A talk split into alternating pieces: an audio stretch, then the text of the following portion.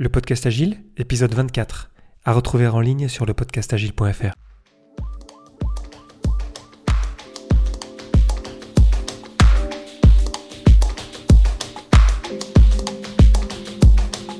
Bonjour, bonsoir et bienvenue, vous écoutez le podcast Agile, le podcast qui parle d'agilité en français. Merci d'être à l'écoute aujourd'hui, je suis Léo Daven et je réponds chaque semaine à une question liée aux pratiques, méthodes et outils agiles qui font évoluer le monde du travail au-delà. Retrouvez tous les épisodes sur le site web du podcast, lepodcastagile.fr. Aujourd'hui, comment se préparer et réussir les certifications de scrum.org.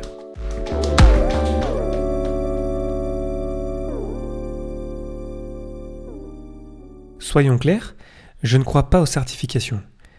Je pense que les certifications ne prouvent rien et que quel que soit le métier le secteur dans lequel vous travaillez, il faut creuser plus loin qu'une certification pour maîtriser tel ou tel sujet.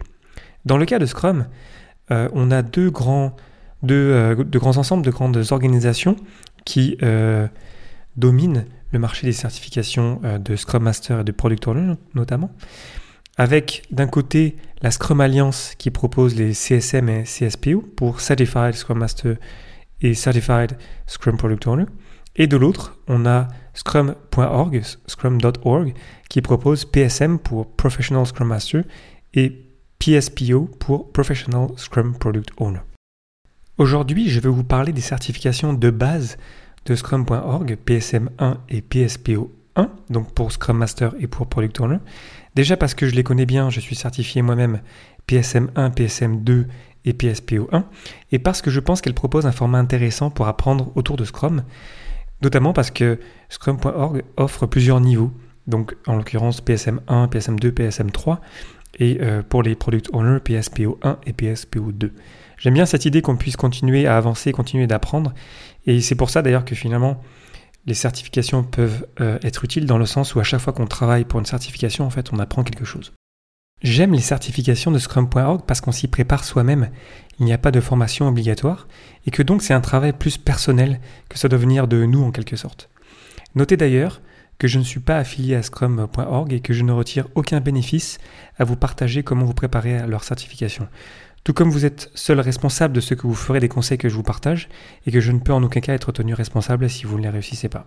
Après, je pense que tous les conseils que je vais vous partager aujourd'hui vont vous aider, c'est certain, mais euh, ça suffira peut-être pas, il va falloir que vous continuiez d'apprendre euh, pour progresser avec Scrum. Lorsqu'on est dans un processus de certification, moi ce que j'aime c'est que c'est une occasion d'apprendre, on se met dans une situation d'apprentissage. Et dans le cas de Scrum, je pense qu'il faut démarrer tout simplement avec le guide Scrum. Je sais que ça paraît un petit peu bête, mais pourtant c'est vraiment le document central de Scrum et il faut toujours l'avoir sous la main et toujours revenir dessus. Donc commencez par ça et commencez par le lire en français d'abord. Pesez chaque phrase qui contient beaucoup d'informations, les mots sont précis, le document est court mais il est très dense et vraiment il faut s'en imprégner du guide Scrum. Ça fait euh, même pas 20 pages, et pourtant il y a beaucoup de choses dedans, beaucoup de choses à comprendre et à sentir. Lorsque c'est fait, lorsque vous l'avez lu en français, lisez-le en anglais. Déjà parce que le test, les tests euh, PSM1 et, PSM, euh, et PSPO1 sont en anglais. Donc ça va vous servir vraiment de vous imprégner du texte en anglais. Aussi parce que Scrum a été créé par des Américains et parce que c'est parti de l'informatique et qu'en informatique, en fait, on parle euh, anglais, euh, c'est vraiment important vraiment de se rapprocher de ça pour vraiment sentir parfois les petites différences qui ne sont pas traduisibles en français. Donc, tout d'abord, lisez le guide Scrum en français, vraiment lentement et je dirais vraiment attentivement, et ensuite, lisez-le en anglais et de la même manière, vraiment passez du temps dessus. Troisième étape, relisez encore le guide Scrum. Je sais que ça va vous paraître un petit peu fou, mais pourtant c'est vraiment ça. C'est le, document ultime et moi j'ai toujours sous la main, même si ça fait beaucoup d'années que je fais de l'agilité, euh, que je travaille avec Scrum, il y a toujours le contexte, l'environnement dans lequel on travaille qui peut parfois nous en éloigner et l'avoir sous la main, revenir dessus, c'est vraiment bien pour vraiment se rendre compte vraiment de parfois des différences qu'on a dans notre, dans notre environnement quotidien. Le truc, c'est que le guide Scrum ne dit pas tout. Le document est très court et en fait, il faut aller chercher plus loin pour trouver de l'information. Donc il faut partir sur au moins livre, un livre, je dirais, pour préparer PSM 1 ou PSPO 1. En français, la référence, c'est le livre de Claude Aubry, Scrum, le guide de la méthode agile la plus populaire, même si ce n'est pas une méthode, comme je l'ai déjà dit dans le, dans le podcast agile. Et c'est vraiment, moi j'ai commencé avec celui-là aussi il y a pas mal d'années, et c'est un excellent livre et c'est vraiment une, super base pour commencer. Si vous lisez l'anglais, je vous conseille celui de Gunther Verheyen. J'en ai déjà parlé plusieurs fois, encore une fois dans le podcast Agile, qui s'appelle Scrum A Pocket Guide, qui est vraiment puissant, qui va vraiment je dirais profondément, et c'est assez court aussi, c'est ça qui est bien, qui va profondément dans ce que c'est euh, Scrum. D'ailleurs, lorsqu'on lit ce genre de livre vraiment euh, qui parle de, de, méthode, de process, de changement de pensée, un petit peu d'état d'esprit, c'est pas juste. Le but, c'est pas juste de le lire, c'est vraiment. C'est pas de la lecture passive, mais il faut vraiment s'en imprégner, vraiment prendre des notes, revenir dessus. Si on n'a pas compris, prendre le temps de le lire. Donc il faut vraiment prendre le temps, je dirais, pour vraiment bien comprendre, surtout le pourquoi, je dirais. Euh, de, pourquoi Scrum, pourquoi est-ce qu'on travaille comme ça, d'où est-ce que ça vient. Dans ces livres-là, on parle d'agilité, on parle de process. Et euh, ça va être une super habitude ensuite pour continuer d'apprendre et aller chercher d'autres livres qui vont nous permettre d'aller encore plus loin dans notre connaissance. Lorsque vous êtes passé sur le guide Scrum dans toutes les langues que vous connaissez et que vous avez lu un ou plusieurs livres sur le sujet, vous êtes déjà bien armé pour attaquer le test et on va passer à une autre phase qui est se préparer pour le test en lui-même. Petit aparté sur ce que vous pouvez trouver sur Internet, des vidéos, des articles, etc. Faites attention à, ça parce que le guide Scrum notamment a été mis à jour euh, plusieurs fois dans son histoire et on peut trouver des réponses qui ne sont plus tout à fait euh, à la page euh, sur ce sujet-là. Aussi parce que c'est un sujet qui parfois dans lequel il n'y a pas de bonne réponse. Ça va être compliqué parfois de vraiment être sûr de ce que vous lisez. Donc faites attention à ça, faites confiance vraiment au site de référence. Euh, le forum de scrum.org, c'est une bonne source, mais encore là, c'est un forum, donc parfois les gens qui vont répondre, est-ce que c'est vraiment ça la bonne réponse? Essayez de mettre un petit peu un petit, un petit grain de, critique pour vraiment essayer de prendre du recul sur ce que vous lisez.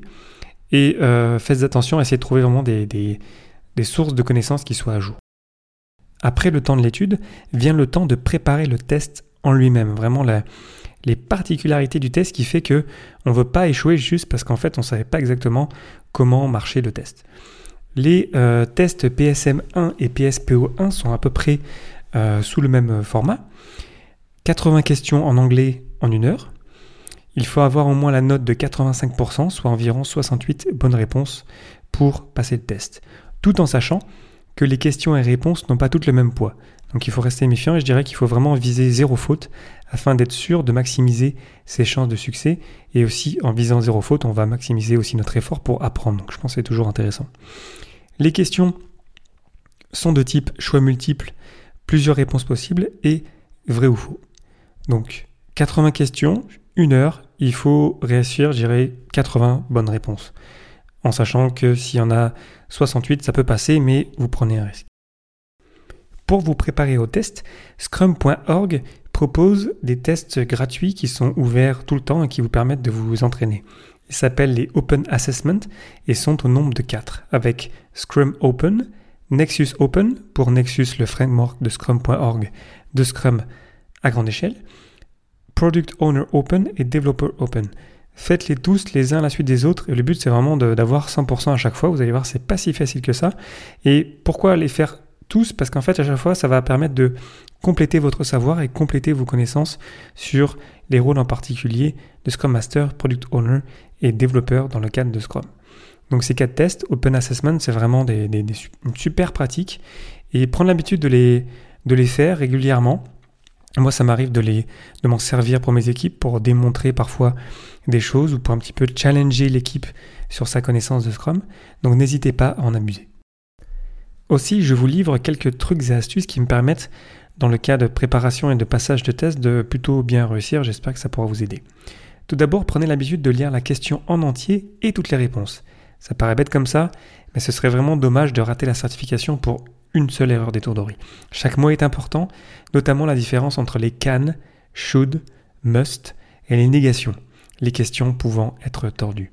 Ensuite, mettez-vous dans le bon état d'esprit, celui de maître Scrum, comme si vous aviez la casquette de l'expert, comme si vous aviez créé Scrum. Ça vous permettra d'avoir le courage de répondre franchement à certaines questions. Aussi, préparez-vous un espace euh, sain et euh, ouvert pour performer le jour où vous tentez de passer le test. Avec de l'eau, de la nourriture, du silence, du temps, bref, optimisez tout ce que vous pouvez pour vous mettre dans les meilleures conditions possibles. Autre astuce, passez toutes les questions dans un sens de 0 à 80, puis dans l'autre de 80 à 0, puis terminez par un dernier passage sur les questions dont vous n'êtes pas certain. Ce faisant, votre cerveau ne s'habituera pas au même rythme et ça vous aidera à éviter d'aller trop vite aussi. Aussi, ça peut paraître vraiment étrange, mais prenez une pause au milieu, par exemple de 5 minutes, pour vous rafraîchir l'esprit et vous recentrer sur le test. Moi, j'utilise carrément un Canva, une espèce de tableau dans lequel je note les temps de passage de chaque euh, tranche de 20 questions. Et je note en fait pour me souvenir un petit peu du rythme et de mon expérience du test pour m'améliorer euh, pour les tests prochains. Ça me permet vraiment d'avoir un bon rythme et de respirer et d'avoir de l'énergie pendant toute l'heure que dure le test. Restez concentré jusqu'au bout. Ce ne sont pas des tests faciles, il faut vraiment pas les prendre à la légère. Même si vous êtes Scrum Master depuis plusieurs années, euh, ça, ça, ça, arrive de pas les réussir. Donc restez humble, continuez d'apprendre. Si ça marche pas, c'est pas grave. Relancez-vous dans la dans la l'apprentissage pour apprendre encore et essayer de le repasser dans de meilleures conditions. Et puis je vous souhaite le meilleur dans votre euh, certification prochaine. Les certifications ne certifient pas ce que vous savez, mais prouvent qu'à un moment donné de votre vie, vous vous êtes concentré à étudier un sujet. Les certifications PSM 1 et PSPO 1 de Scrum.org seront un premier pas vers votre apprentissage de Scrum. Mais attention, ce ne sont pas des tests faciles, donc ne les prenez pas à la légère. Après vous êtes certifié, continuez d'apprendre. La certification n'est qu'une étape, il vous faut continuer d'apprendre continuellement. Une formation peut toujours être utile car le Scrum Trainer sera à votre disposition pour vos questions. Ne surestimez pas non plus une formation, il faut que vous appreniez de vous-même aussi et surtout. Ensuite, passez au niveau supérieur, lisez d'autres livres, rejoignez la communauté agile de votre coin, écoutez le podcast agile bien sûr. Bref, challengez votre savoir, restez ouvert à en apprendre plus et profitez de chaque occasion pour apprendre. C'est comme ça que vous resterez agile. Voilà le podcast Agile, épisode 24, c'est terminé pour aujourd'hui. Merci infiniment pour votre attention. N'hésitez pas à le partager autour de vous et pour ne pas rater le prochain, abonnez-vous sur le site web du podcast, lepodcastagile.fr. Profitez-en aussi pour partager votre feedback et poser vos questions auxquelles je répondrai lors d'un prochain numéro. Merci encore pour votre temps, j'espère que je vous aurai apporté quelque chose et je vous souhaite d'excellentes journées et soirées. Rendez-vous au prochain épisode